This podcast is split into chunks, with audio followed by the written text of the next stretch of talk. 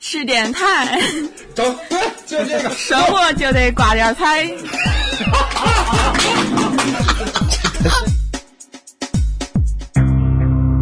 没见过这么好使，向千里散花。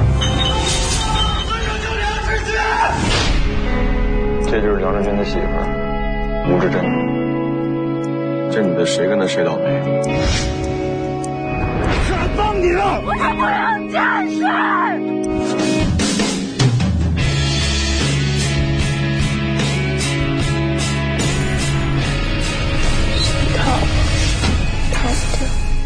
大家好，欢迎大家收听咱们赤电台的电影栏目《赤电台电影迷》，我是程小挑。我是徐斌，我是侯小林，我是花生酱。我是美瑶，在这儿说之前呢，我可以先插入，强硬的插入一下赤电台的这个新浪微博，欢迎大家关注。然后还有呢，就是咱们赤电台的公众微信平台，在公众微信平台里边搜索“赤诚传媒”，然后找到我们留言，对节目的意见呐、感慨啊，还有对什么感兴趣，然后也可以给我们来提供一些话题。再有就是在荔枝 FM 里边搜索“赤电台”，搜索我们所有的音频节目。那个赤诚传闻的诚是哪个诚？啊呃，是里程碑的程。谢谢。啊，有机会再给你们解释“赤诚”的这两个字是什么意思。 啊，好，那今天我们来聊一聊刁西南的《百日焰火二零一四年有一部电影获得了柏林金熊奖，实在是扬我天朝国威的一件大事儿。霎时间，觉得全国上下所有人都喜欢文艺片儿了。嗯，对黑色电影啊，对刁亦男呢都特别了解。这的确是个现象级电影，很值得我们一聊。大家觉得这个电影为什么会获奖呢？评委当时也没通知我这事儿，反正我也没去。”，我感觉这对咱们是一种不尊 重。小林来说一说，就觉得首先电影很好看吧，就是你不把它当成呃文艺片，也一样是很吸引人啊。再有就是，我觉得它还是表达得很很深刻的表达了一个很处在这个这个很人生困境当中那个警察，就是廖凡嘛，嗯，廖凡的这种人生状态。他刚开始那个从一个职业这个非常好的一个这个这个这个这个警察啊，后来沦落成了一个纯正的这个纯屌丝，再到后来想要去破案，想要去赎罪，其实是一个赎罪之旅，心灵上的赎罪之旅。结果他遇到后来，却赎罪过程当中却遇到这个感情的这个羁绊，爱上了一个杀手啊，这是一个传统路子，但是也很感人，其实也很深刻。人性当中他有想要做的事儿和他自己的感情上的碰撞和冲突，嗯，还有他个人想要在这个环境当中最后到。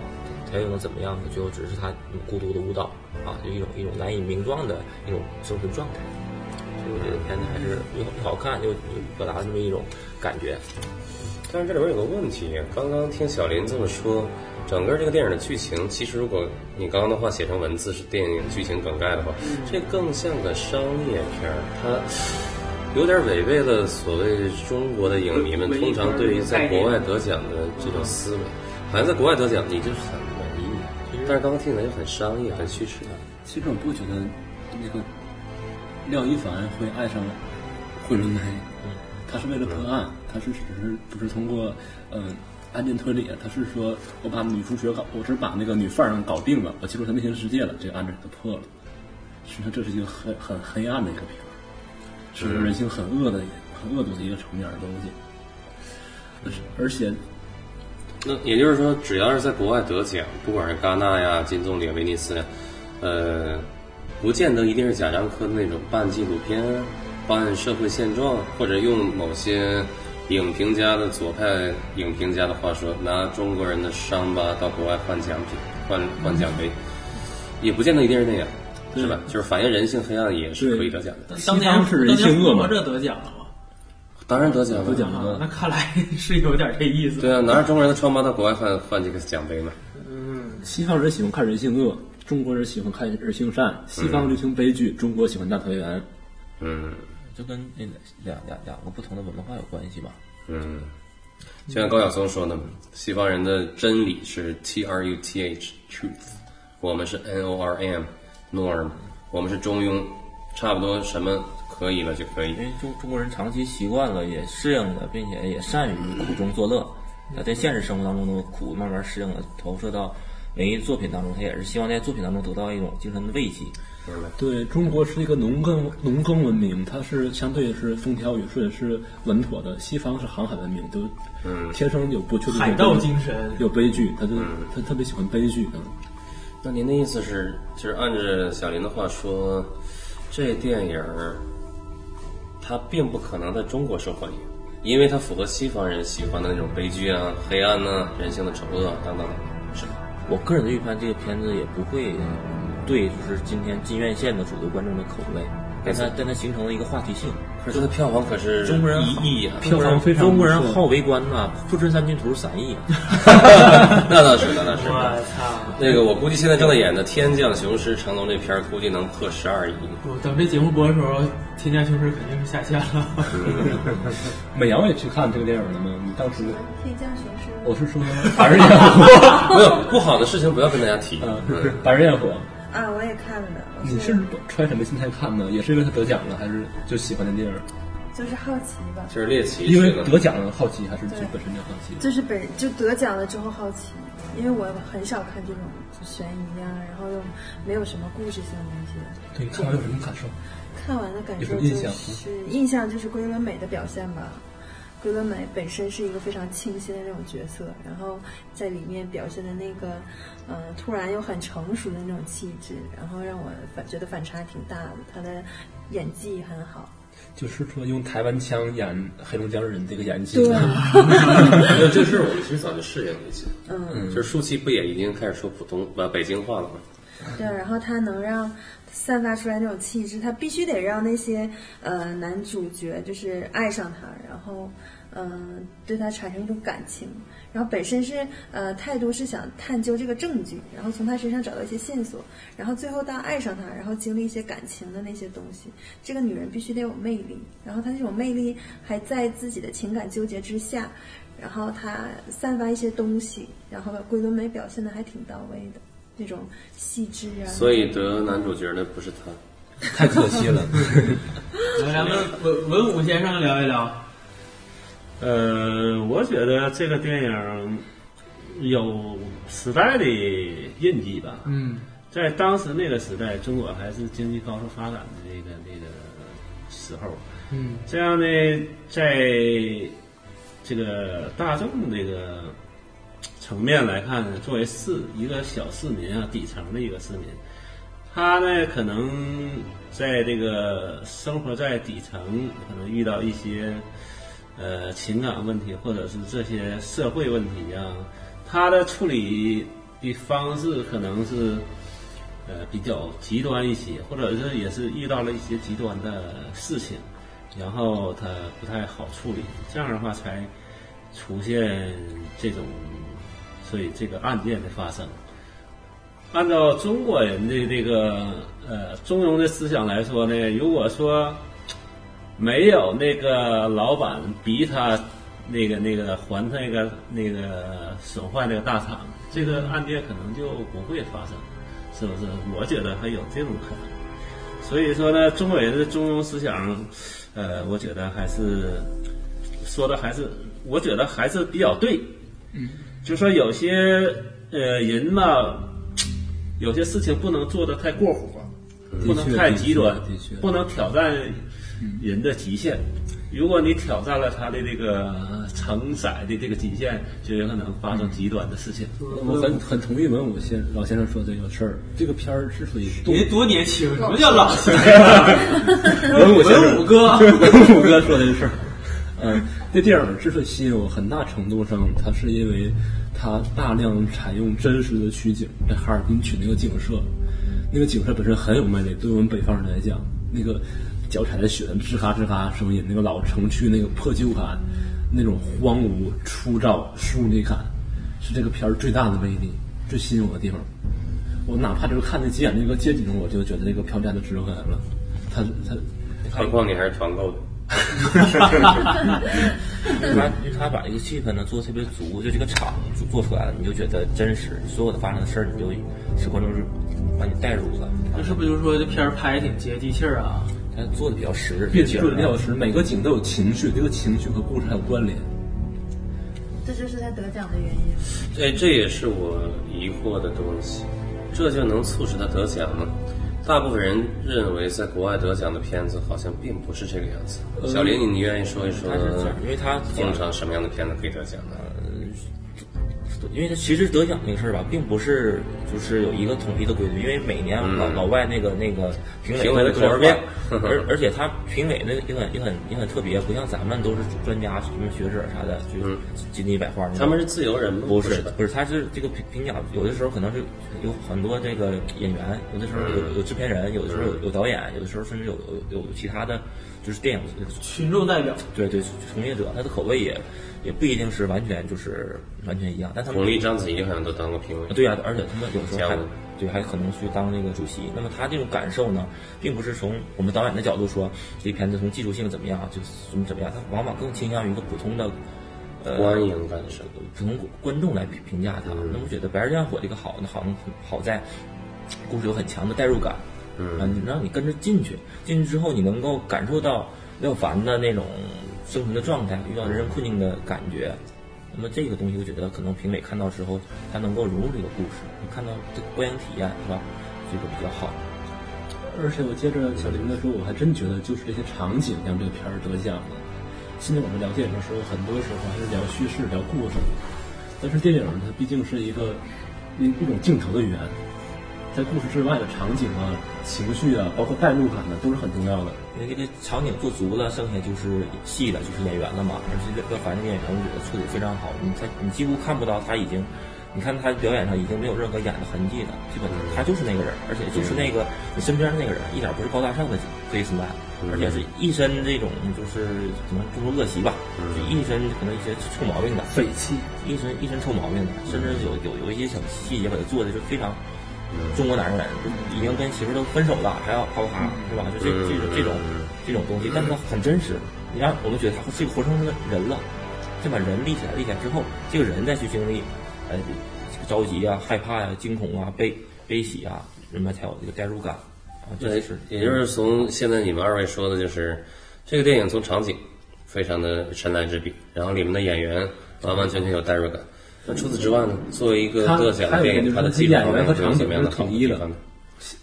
表里是相辅相成的，故事和场景都是高度统一的，都相互映衬。嗯，比如说技术上，比如说剪接啊，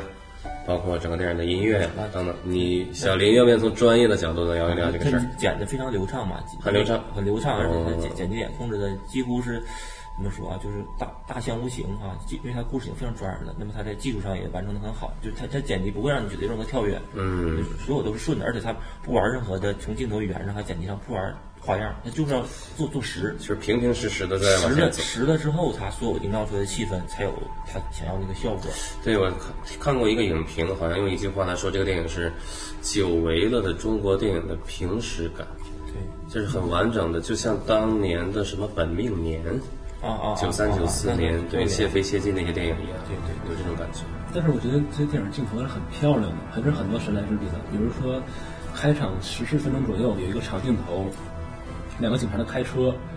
进入隧道，突然一下出了隧道时候变冬天了。当时我以为那个画面美的太太太棒了，是一个主观镜头，美的不敢看是吧？美得不敢看。我觉得这是像一场梦一样。然后就看到，呃，廖凡在地上很痛苦的醉酒以后，在寒冷在寒冷里，他的痛苦，他寒冷和那个人和人的树林那个人骗走他的车，一下子把这个片儿要表达的东西全就一个镜头就把这个全表全表达出来了。 一下就给你拉入了电影中的现实。就他那一个镜头所表现的东西和整个片儿表表达的东西是一样的，那一个一个镜头已经足够了。就说到长镜头，那是嗯文艺片儿导演，尤其是中国文艺片儿导演，非常非常非常好像就是一个喜欢标配是吧？标配就是就是非常喜喜欢这，而且这主种观东西客观镜头那切的那种长镜头，但是您说那长镜头好像不指的是台湾那些导演侯孝贤之类的长镜头，静态长镜头长达二十分钟。啊，那是摩天大蔡厦明 亮嘛，对，蔡明亮的一些我一一他样们的他那不几是那种点。定场的镜头，是说那个主观镜头，哎，试点镜头，然后再切回客哎观呀，镜那头。我举一个无耻的反例，《北京爱情故事》结尾有一个无耻的长镜头，好像每一对夫 妇感情早恋的在那个医院里边儿，还对着镜头说了几句话，然后镜头不走来走去，走来走去，哦是不是那也算是文艺片哎儿呢？不是他就应该得奖。那对呃电视剧版的《北京爱情故事》结尾也是一个长镜头，嗯，电影电视剧版我没敢看，然后电影版呢，我无意中不小心的看了，这长镜头是这样，就他他那个就完全是是玩了一下子，就是说说说视觉上把几个人物带上了。那么长镜头喜欢长镜头的那些导演最喜欢的是，一个是你在看长镜头的过程当中，你它不断地有新的调度元素呢进来，这种代入感很好。再有就是那种长镜头呢有非常强的真实性。你说到这长镜头，不得不提就是那个大事件的那个七哦哦哦，对对对对，那那那那个那个。再有就是嗯哎，那个太太再有就是最近的那个鸟人，两人对。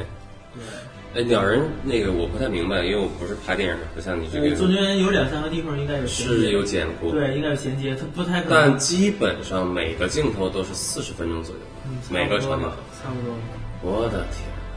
但文艺片的长镜头跟他跟那些还不是一回事儿还不最不最最最核心的是，文艺片的长镜头是带着情绪走的。鸟人那个有点炫技了是吧？就是你看他他在炫子啊，或者他走位啊，或者调度什么的，你他只是为了让你看到什么元素或怎么样，而不是跟着人物的情绪在走。那嗯，文艺片的长镜头是里面是有这还个，拿我刚才举那个长镜头例子，他是从警察变成保安了嘛？因为他在执行案的时候出现意外，他一下世界变冷了。他那个长镜头从隧道里是夏天，看着看着一下变冬天了。你太爱这个场面 了。然后啊，我只是说可能是我们反复举好几个例子，一个傻子说不清楚，然后一下子进入冬天，特别特别冷，他喝多了，然后地上满脸痛苦，在那儿呻吟，然后过来一个人假装是帮他，实际把车骗走了，就是把这个这个片儿表达东西一下就表达出来了，现实中就是残酷的，是寒冷的，人和人是疏离的，是相互骗的，没有没有爱的。孤独的。尤其其实结尾还有一个长镜头，廖凡自己跳舞那个长镜头，也是他就是他自己在那嗯儿。我觉得那个算是神来之那是爱之笔啊，这为什么会得男男最佳男主角？其实廖凡这个人来说，我觉得他从演技方面你们怎么看呢？我看过他的《绿帽子》，我看过他的《让子弹飞》，但是不敢苟同。还有什么一半海水，一半汗水一半回音。呃，他演戏难道也是合那面人评委的口味吗？他有几个亮点，一个踢瓶子，一个跳舞，这两点就可以。有时候人主观印象就是一个点打动我就喜欢了，可能你其他地方不太好，我也不太在意。因为像《白日焰火》这个片儿，如果你看廖凡的话哈，如果你不是特意去想他是廖凡，你可能已经看不出来他是廖凡了，就是已经看不到他以前表演的痕迹和表演的路子了。这对于演员来讲，从表演的角度非常难，就是把你原先表演的路子和你特征性的东西全刨掉，让你回到一个普通人。那这个通常是演员本身的能力才导致的，还是导演的把控力导致的？是导演要求和演员共达成共识，导演呃可能和演员一起去，但是百分之八十是靠演员自己的能力要能能够到达这种。嗯，比方说以前巩俐演那个秋菊啊什么的，可能跟跟农村老娘们一样了，嗯没错非常难。没错，咱们那个文武先生，文武哥，来来聊一聊。我觉得这个电影获奖，嗯，嗯，可能有多方面的因素吧。一个是这个电影，它这个拍摄的手法，另外从演员的表演来看呢，按照现在的说法来说，可能比较接地气。比如嗯，说它的场景啊，它的人物的服装啊，包括各方面的表现，不是说现在有些演员演选演员可能选一些什么高大上啊什么玩意儿的，在这里边儿没有那种迹象，真就是说它比较真实，这个真实，呃，而且呢，它拍摄手法比较细腻，呃，情节呢比较合理，所以说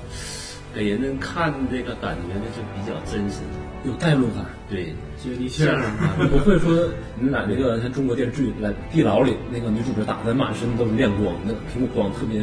饱满的脸。啊这个片儿灰暗的镜头就是灰暗镜头，车厢就是车厢，真实对看对这对，人还还是真这是样的特别真实，他会有代入感，会会把这个你牢牢牢的拴在这个情绪里。中国很多导演还停留在叙事层面吧，这这个但这个电影除了有叙事外，还有情绪，还有一些张力的整东体西的。调子把控非常好，它所有的舞美啊，舞美是包括场景，包括服装是有调啊，包子括这个人员、那个演员的选选择啊，他都比较接地气。你看里边那个什么什么队长啊，嗯，那队长根我本觉就得演的特别好。对呀、你根本就看不出来他是一个什么什么队长啊，对 不？只有他喊他队长的时候，我们才才知道他是队长。但其实真实的警察可能就是这样。是，这感觉有点像拍这个《心花怒放》那个导演是什么？林浩，宁浩他的电影里面经常用一些非主流和群众演员，最后慢慢成了主角，包括当初的黄渤。就是这些人身上你真的看不出他在演，因为他好像就是在这样演自己活着。其实这个东西表演上非常难，因为咱经常也经常用一些临时演员、演员，你想让他演成自己吧，太难了非。常难啊，对但是是廖凡，他不是直接的。是是。让我想想曾哥，曾哥最近不是拍了一个片子嘛，向他自己的童年致敬。嗯，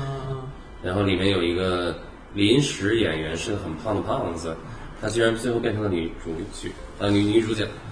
就是他演的就是他自己，所以演自己可能是最安全的一个办法吧。说到这个演员，还有这个廖凡，我曾经还有幸跟这个廖凡出现在一个一个电视剧里面。你确定？你确定？呃，对我，但我是个群，那叫什么特约演员，有台词的那种。呃但是我跟他不是同一场戏，啊，这比群众演员能再高，应该算是就有词儿的啊。那应该是第四吧，第三或第四男主。没没没，就是在一场戏里边有有句台词而已，那个台词是什么呢？别打我的脸差不多吧类似。啊！然后同一场戏里边还没有廖凡，我只是在一个同一电视剧里边有你说那个时间应该是二零零七年左右。他。二零零五年哦，那时候廖凡还是，嗯，啊，那片儿里还有谢娜呢。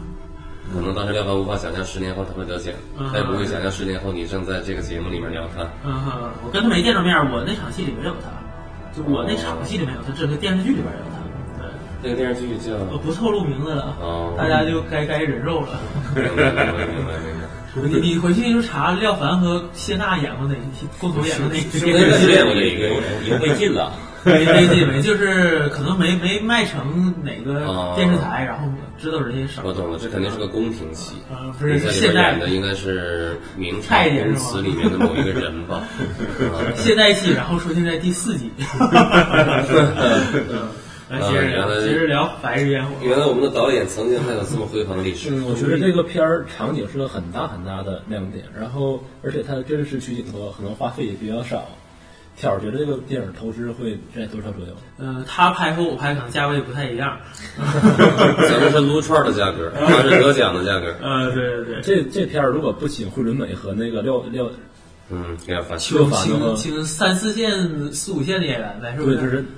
很少投资能拍起来，这对中国电影人是一个很好的借鉴。嗯，啊，对对，也算是低成本电影了。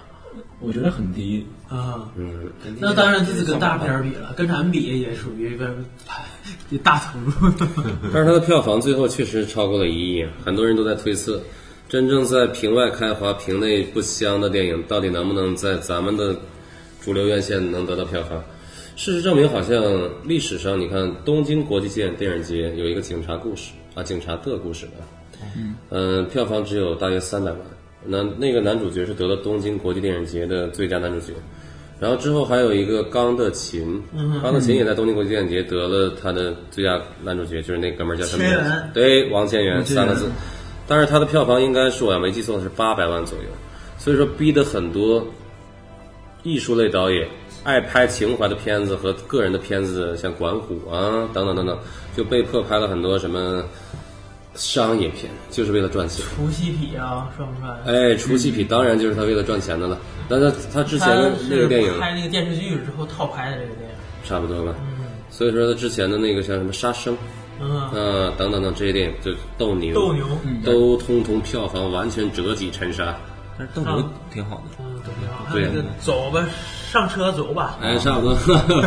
所以现在我特别想知道，就是这些有点艺术情怀的、有些独立的导演，他们怎么生存？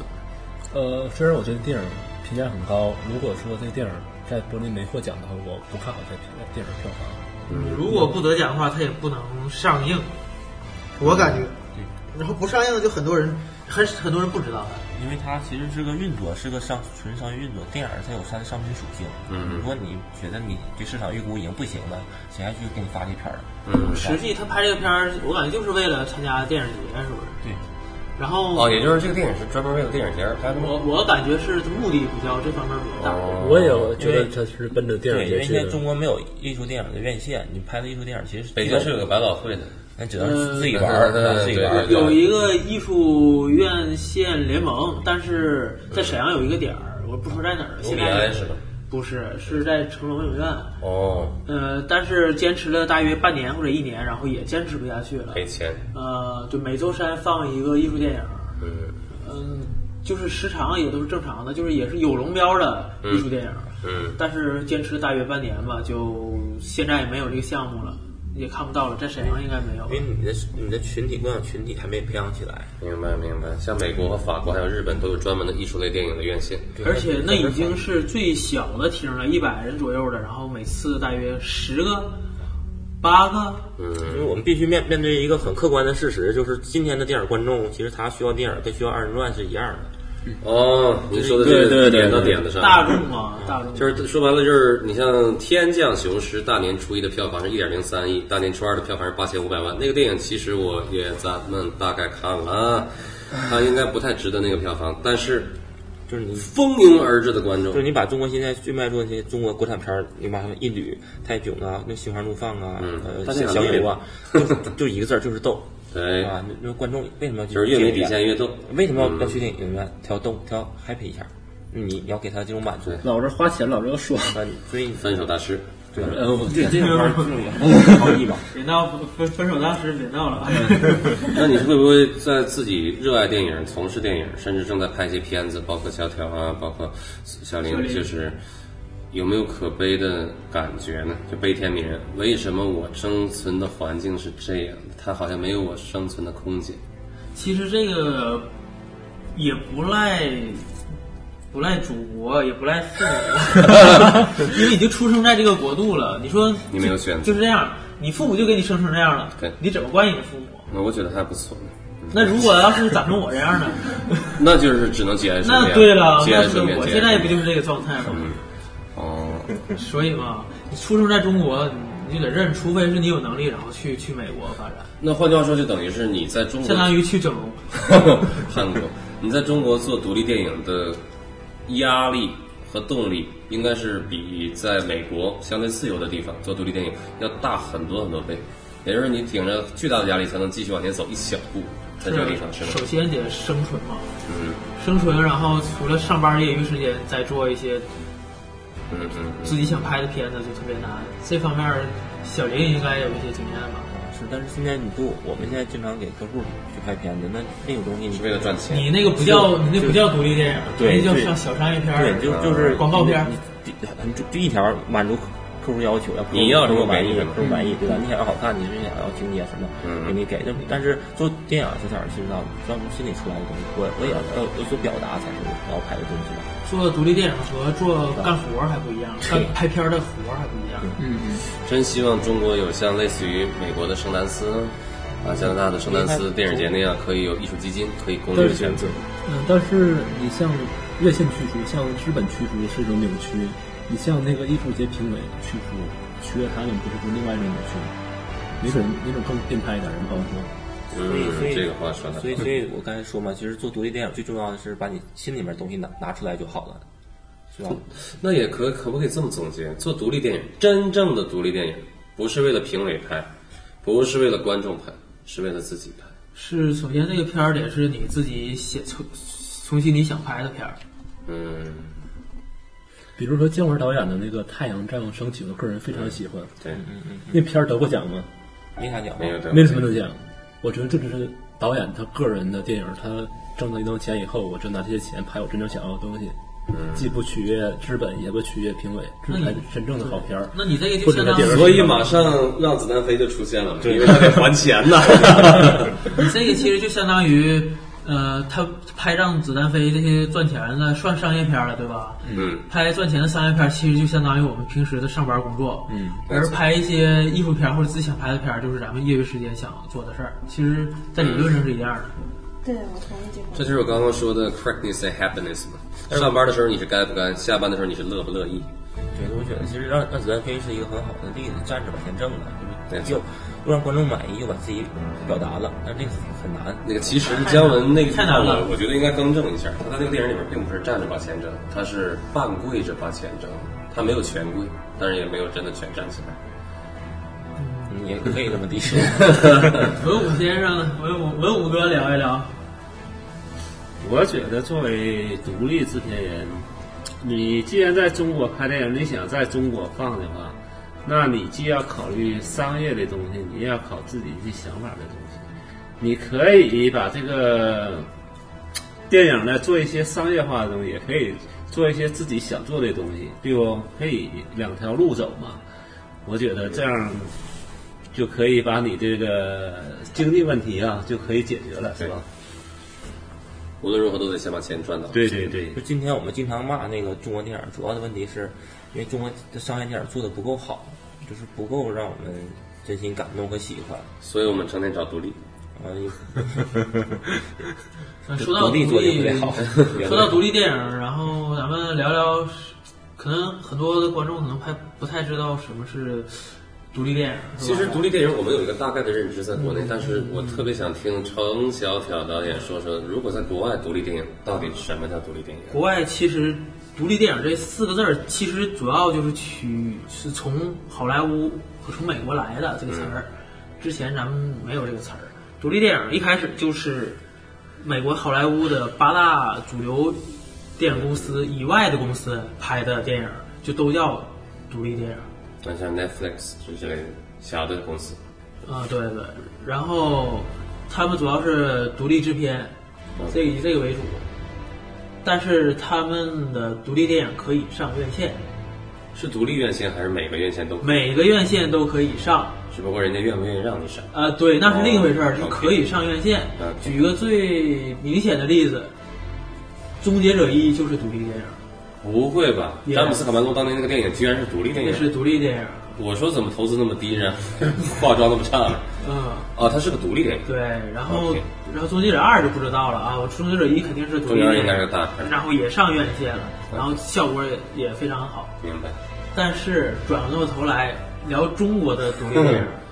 中国的独立电影有另一种说法，就是只要是没有这个，咱们管那个龙标，对对叫做就是当当当当，然后一个龙出来摆个二的造型，对，那是生死金牌 嘛。啊、咱们管那叫二逼 龙，因为它出出是形成一个二的形 状，大家不理解啊不。是那个，现在因为是音频节目嘛，就是听不啊到、看不到那个陈小条的手的动作，就是二，就是二的这个形状。对对对，不知道可以百度一下那个二是龙标什么意思？对，啊，然后只要没有这个二逼龙的这个标， 又二又标，只要没有这个标，就都叫中国的独立电影。所以这是一个大陆的这个独立电影和美国独立电影的区别。但是没有那个标的话，它很难在大陆跟院线上映。对，所以说它的播放渠道主要是一些网络艺术空 间，嗯、独立院线，嗯、酒吧、咖啡馆儿、网络，嗯就是主要是在这些。而且甚至如果聚众播映放播放的话，如果再收钱，对，啊那就会是被对，肯定是如果被举报，肯定是也有一些惩罚。那当年张元的那些个电影，好中像国都是大陆的这个独立电影还是从九十年代开始的，包括这中个国贾西樟部柯，嗯对他们属于第一代的独立电影人，在九十年代前就暂时就忽略不计了。十七岁单车那个系列的人是吗？呃，就是张元和贾樟柯那时代算是中国第一代独立电影人，后来他们都被处分了，啊，这这里边还有处分的事儿对吧呢。？他们后来呃，有因为我觉他得北京进来杂了啊种，北京杂种确实挺猛，不过这个至于被处分吗？是吊销他们导演执执照吧？就是长达几年呢？几年啊？那叫反正就是封杀，啊有一段时间封杀，啊王小帅呀、贾樟柯还有娄烨，而且他们娄烨拍确实因为几颐和园的问题，而且他们拍的很多片儿都被禁。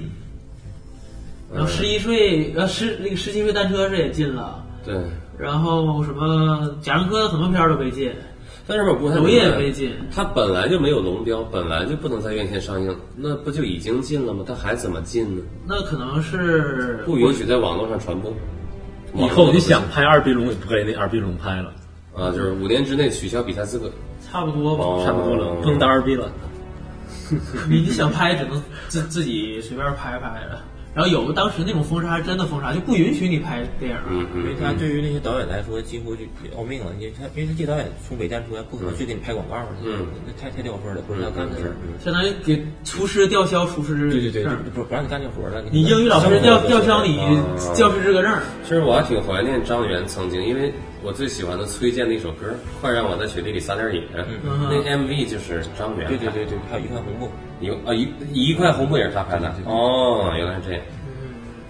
看来这个生存土壤确实不太好。那他们之后有没有新一代的独立电影导演出现呢？那这几个现在都出来了啊，比如说或者刚才咱聊这几个表演男，啊，你说是再下一代？啊再再下一代，第三代有吗？第一，我是个人是这么分的，是零九零年到两千年这是第一代，嗯，贾樟柯他们啊，两千年到二零一零年是第二代。啊，就是十年一代。但是我我是我是个人这么分，但可那能有你其是他科第学。五代还是第六代我可呢？能我可能是我应该是第三代应该是第二代，我零零四年啊，对对对对，你是那个时候就开始做了。啊，对，马克这个电影也应该算是一个纯独立电影。独立纪录片。嗯，对，那咱们那个文文武先生有没有看过什么独立电影？就是说这个不我让演了在电视台没有龙标的啊，没有龙标的电影。月线帮我播的，按道理也应该能看看到过，但是我对这个独立电影分和得这个不清不是很清清楚，特别清对，因那为就我我想问您一个事儿了。当年一九八五年有一个电影叫《庐山恋》，嗯嗯。 《庐山恋》当上院时线了，我记得是吧？它确实上了，但是经过了很多争议，据说，因为毕竟郭凯宇吧嗯郭开郭开敏吧，郭凯敏，郭凯敏，这当时也算是咱们中国的第一代偶像，嗯啊，男的、女的，然后里边出现了一个接吻镜头，整个电影片长一小时三十分钟，只有一个接吻镜头，嗯蜻蜓点水就停止，好像全国人民为这个事儿就疯了一些。嗯， 那你觉得这种电影跟独立有什么关系吗？就是有人敢做第一个让人男女在屏幕上接吻这件事情，之前是没有的。这个倒没有什么感觉。我觉得这个电影的发展应该跟社会的进步很好像有关系。嗯，我想，随着这个经济的发展，国呃，咱们国家这个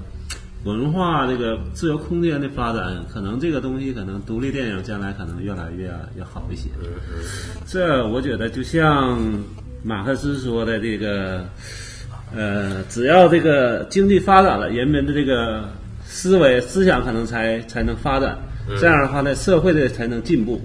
如果你吃不饱，你你穿不暖，你不可能思想搞一些其他的文化的东西，对不？除非那个搞的那个也赚 钱。 对对嗯所以这个独立独立制片人肯定要跟这个社会的发展肯定还是有关系的。嗯，按照现在的来说呢，可能越来越好，可能越来越好了对对，对，随着这些年独立电影的慢慢发展，虽然是禁忌一直在在，但是一直有好的作品产生。呃，像那个《白日焰火》这样的作品一直在鼓舞我们，就是说独立电影还是有希望，有市场出路的有出对路对的。对对，整吧，今天就是我们用这期节目向所有独立电影人致致敬致 敬，包括我们小挑和小林。 对，小玲和小鸟的那个卡号和账号，待会儿在节目结尾会公布于嗯众。然后这样的话，大家如果想支持中国的独立电影，想要让中国的第四代到第五代更优秀的独立电影人和导演出现，并且得戛纳金棕榈啊、威尼 斯各种展啊，好，请汇款，然后五百起啊，请五百小起。巧报一下自己的银行账号，这期微信微信红包也行，有有机会，我一定要去努力参加一次圣丹斯啊！啊，你好，现在圣丹斯，希望你是中国下一个，不，全世界下 一个科恩兄弟。 我完事儿就就没人再参加了，是 吧？没有，那个已经取消 了。好了好了，那咱们这期节目就先这样啊、然后喜欢我们节目和对我们节目有什么意见呢？哎呦，看看听一听外面的这个鞭炮声， 然后对咱们这个节目有什么意见和看法呢？可以在微信平台搜索“赤城传媒”，赤是赤裸裸的赤，城是里程碑的城啊。然后也可以搜在新浪微博搜索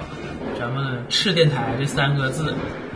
然百后度也行对，然后还有就是收听的话，可以去荔枝 FM 搜索“赤电台”。OK，那嗯这期节目就先这样啊！我是程小挑，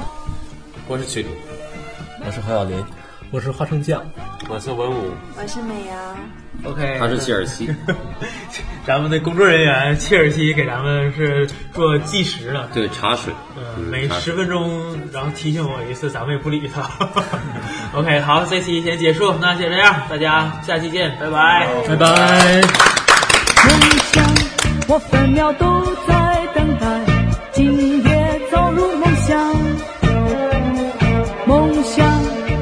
哪里也有你，所以我才向往。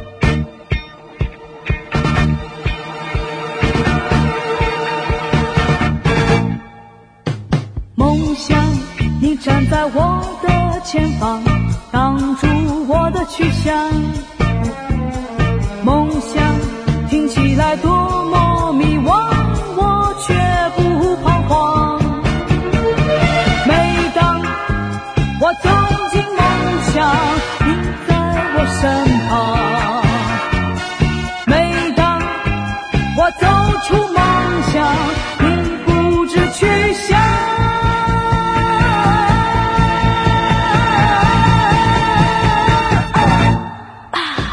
梦想，我分秒都在等待，今夜早入梦乡。梦想，因为那里也有你，所以我才向往。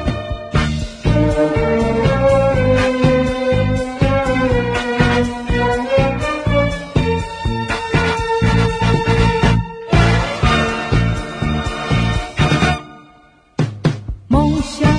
你站在我的前方，挡住我的去向。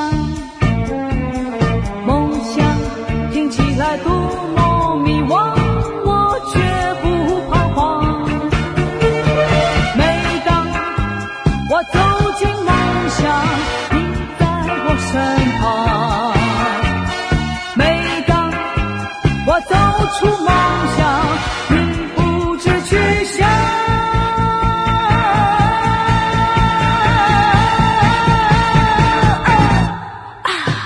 梦想，我分秒都在